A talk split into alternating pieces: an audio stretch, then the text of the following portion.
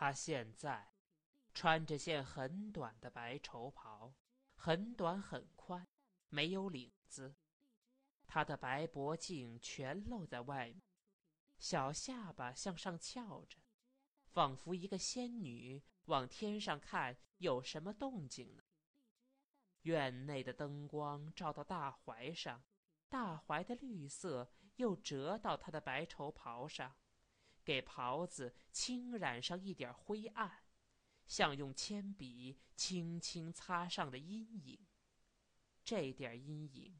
并没能遮住绸子的光泽，于是，光与影的混合使袍子老像微微的颤动，毛毛茸茸的，像蜻蜓的翅翼在空中轻颤。瑞全的心跳得更快了，他几乎没加思索就走了过来，他走得极轻极快。像自天而降的立在他的面前，这吓了他一跳，把手放在了胸口上。你呀，他把手放下去，一双因惊恐而更黑更亮的眼珠定在了他的脸上。走一会儿去，瑞全轻轻地说。他摇了摇头，而眼中带着点歉意地说：“那天我就关在了北海一夜，不敢再冒险了。咱们是不是还有逛北海的机会呢？怎么没有？”他把右手扶在门框上，脸儿稍偏着点问。瑞全没有回答他，他心中很乱。爸爸说了，事情并不怎么严重。哦，他的语气中带着惊异与反感。瞧你这个劲儿，进来吧，咱们凑几圈小牌，好不好？多闷得慌啊！他往前凑了一点我不会，明天见吧。像往前带球似的，他三两步跑到自己家门前。开开门，回头看了一眼，他还在那里立着呢。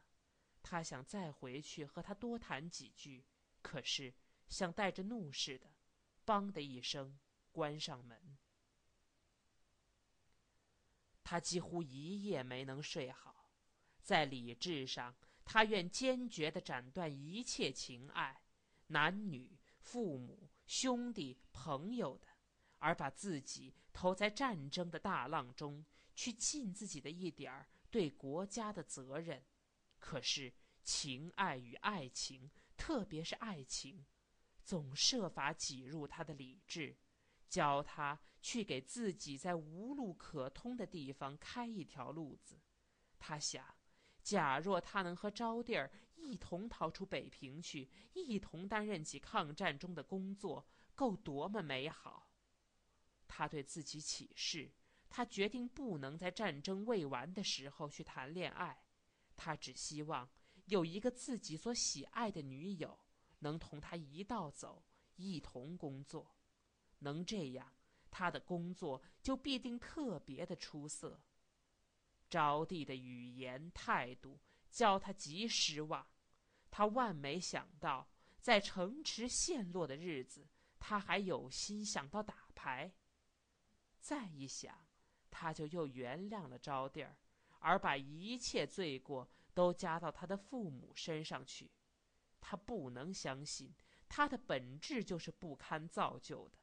假若他真爱他的话，他以为必定能够用言语、行为和爱情把他感化过来，教他成个有用的小女人。哦，即使他的本质就不好吧，他还可爱。每逢一遇到他，他就感到他的身与心一起被他的黑眼睛吸收了去。他是一切，他什么也不是。他只感到快活、温暖，与任何别人所不能给他的一种生命的波荡。在他的面前，他觉得他是荷塘里浮在睡莲的小圆叶上的一个翠绿的嫩蛙。他的周围全是香、美与温柔。去他的吧！日本人已入了城，还想这一套，没出息。他闭紧了眼，但是他睡不着，由头又想了一遍，还是想不清楚。想过了一遍、两遍、三遍，他自己都觉得不耐烦了，可是还睡不着。他开始替他想：假若他留在北平，他将变成什么样子呢？说不定。他的父亲还会因求官得禄而把他送给日本人呢。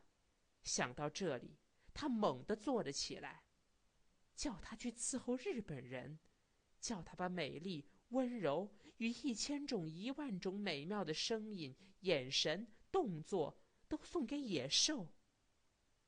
不过，即使他的推测不幸而变为事实，他又有什么办法呢？还是得先打出日本鬼子去吧。他又把脊背放在了床上，头一遍鸡鸣，他默数着一二三四。